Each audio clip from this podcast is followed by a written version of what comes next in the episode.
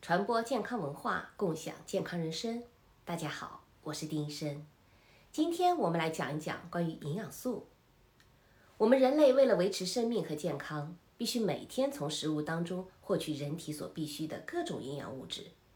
这些营养物质的均衡合理的摄入，对于我们健康的意义非常重大。那要实现均衡营养，最重要的就是要做到蛋白质、碳水化合物、脂肪、维生素和矿物质、植物营养素、膳食纤维和水这七大营养素的摄入。首先，我们来说一下蛋白质。蛋白质是组成人体一切细胞组织的重要成分，是我们生命活动的主要承担者。没有蛋白质就没有生命。日常我们摄入的蛋白质，在经过消化吸收以后，合成为人体的蛋白质成分。同时，人体的蛋白质又在不断的代谢与分解，时刻处于一个动态平衡当中。因此呢，食物蛋白质的质和量，各种氨基酸的比例，就关系到我们人体蛋白质的合成量。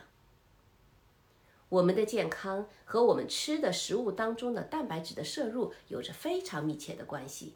那含有蛋白质比较多的食物有哪些呢？它包括有牛奶、畜肉、禽肉、蛋类、大豆类以及鱼、虾、蟹等等。各种食物的合理搭配是有效提高蛋白质摄入的一个很好的办法。那第二就是碳水化合物。碳水化合物是由碳、氢和氧三种元素组成，因为它所含的氢和氧的比例为二比一，和水一样，所以呢称为碳水化合物。碳水化合物是我们生命细胞结构的主要成分以及主要的功能物质，是我们身体所需要的燃料。那大家可以更多的从全麦、豆类、蔬菜和水果当中摄取充分的碳水化合物。那第三呢，就是脂肪。其实谈到脂肪，我们不必谈脂色变。脂肪是生物体的能量的提供者，也是组成生物体的重要成分之一。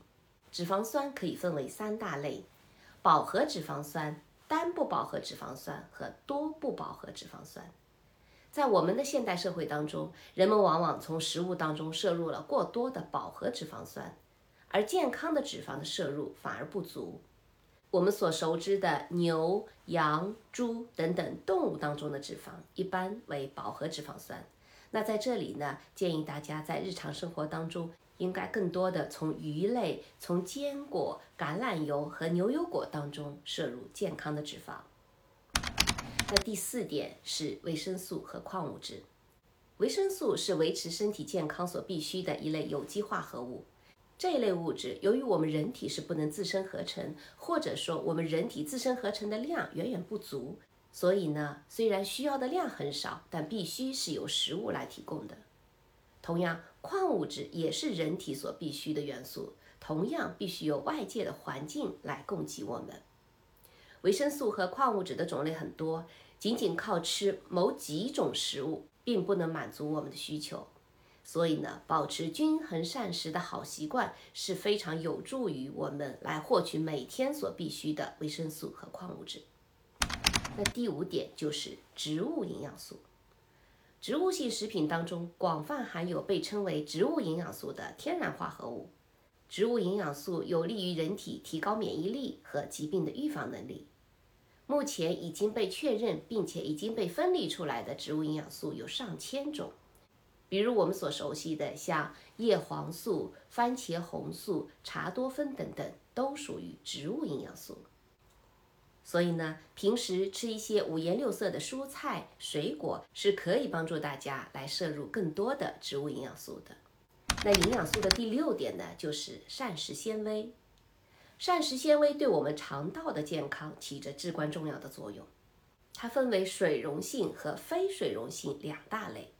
非水溶性的膳食纤维也被称为是粗纤维，它广泛的存在于蔬菜、腐皮和大多数全谷物当中，能够刺激胃肠道的蠕动，缓解便秘。而水溶性的膳食纤维则存在于像苹果、橘子、燕麦、大麦和豆类这一类食物当中。膳食纤维会在胃里的水环境当中膨胀，增加我们的饱腹感。它们还可以在大肠中被发酵，促进有益菌的大量增殖，抑制腐生菌的生长，来改善我们肠道菌群的健康。营养素当中的第七点，很重要的一点就是水。水是我们人体正常代谢所必需的物质。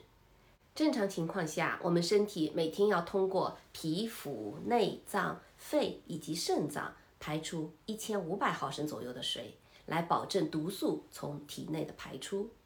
所以呢，及时的补充水分是非常重要的。一般来说，一个成年人每天喝水的量需要是一千五百到一千七百毫升。如果是体力劳动者，那对水的消耗就更多。在户外作业或者是在气温较高的时候呢，我们可以酌情的增加饮水的量。以上所提到的这七大营养素，共同保证了我们人体正常的生长、发育、繁衍以及维持我们健康的生活。所以呢，大家在日常享受各种美味食物的同时，一定不要忘了注意各种营养素的均衡摄入。好。今天关于营养素的介绍，希望对你有所帮助。我是丁医生，传播健康文化，共享健康人生。咱们下期再见。